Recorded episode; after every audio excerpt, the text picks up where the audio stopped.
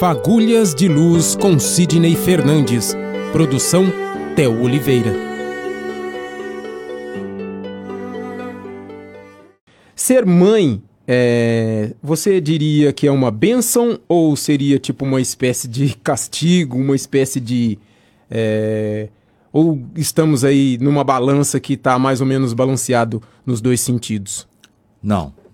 São vários sentidos nós, observando as descrições de André Luiz, as comunicações dos espíritos, os testemunhos das pessoas, nós encontramos várias situações.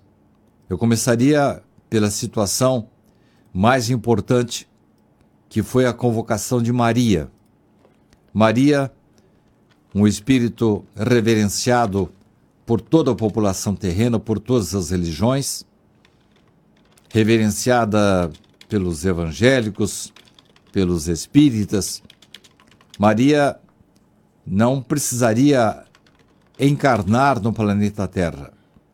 Ela foi convocada por Jesus de outras esferas. Maria não fazia parte, não faz parte é, da, do conjunto de espíritos ligados à terra.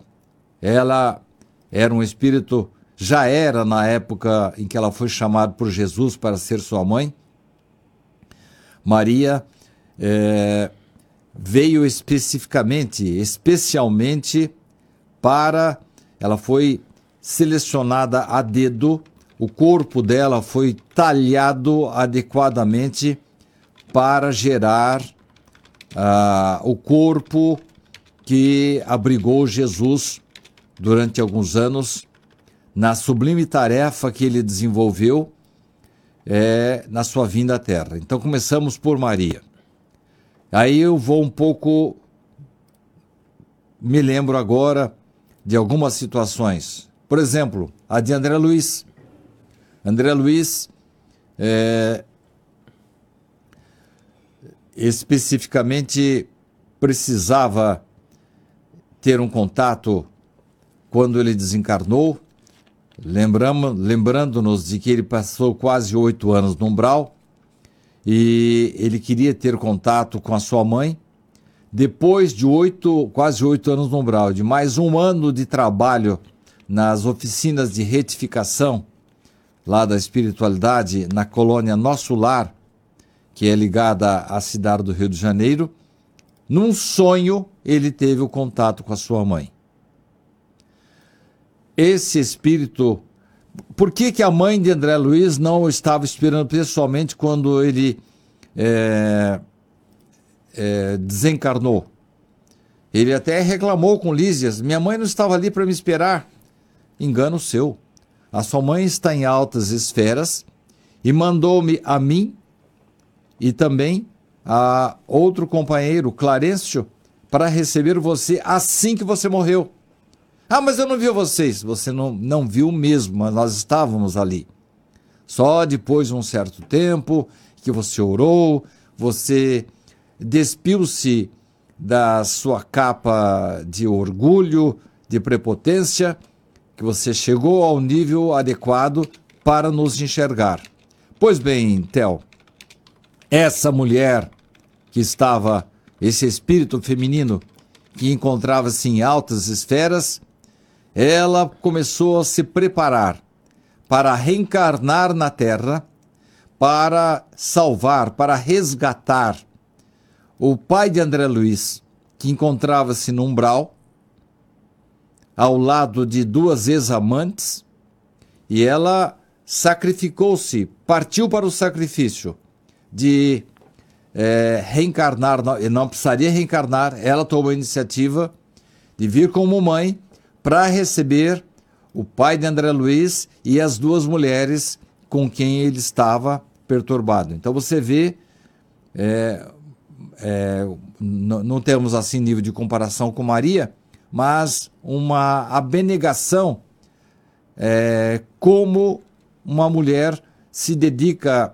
a uma criatura que ela julga que precisa de ajuda e ela saiu do seu conforto, da sua zona de conforto no plano espiritual, para receber o pai de André Luiz e as mulheres que o circundavam. Vamos um pouco mais além. A mãe de Lísias, Laura, um espírito abnegado, superior, acima de André Luiz, pediu permissão para recordar algumas vidas anteriores. E ela, no máximo, conseguiu recordar de 300 anos. Para que isso?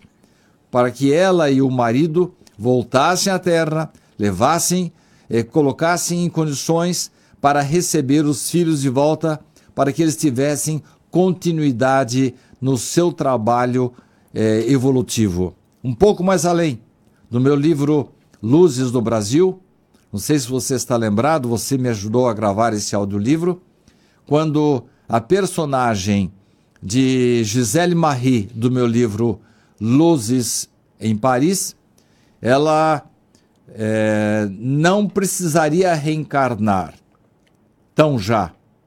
Mas ela viu que a sua mãe sanguínea lá da época do século XIX, de 1860 na França, ela estava se perdendo aqui no Brasil entre abortos e drogas. Ela então, aí, aí ocorreu ao contrário. A Gisele Marie pediu para reencarnar como Maria, para poder salvar a sua mãe. Aí vem a espiritualidade e cuida, envolve a, mãe, a antiga mãe sanguínea de Gisele Marie, agora vai ser mãe de Maria. A, a Gisele Marie toma o nome de Maria, bem simples, nasce numa favela no Rio de Janeiro.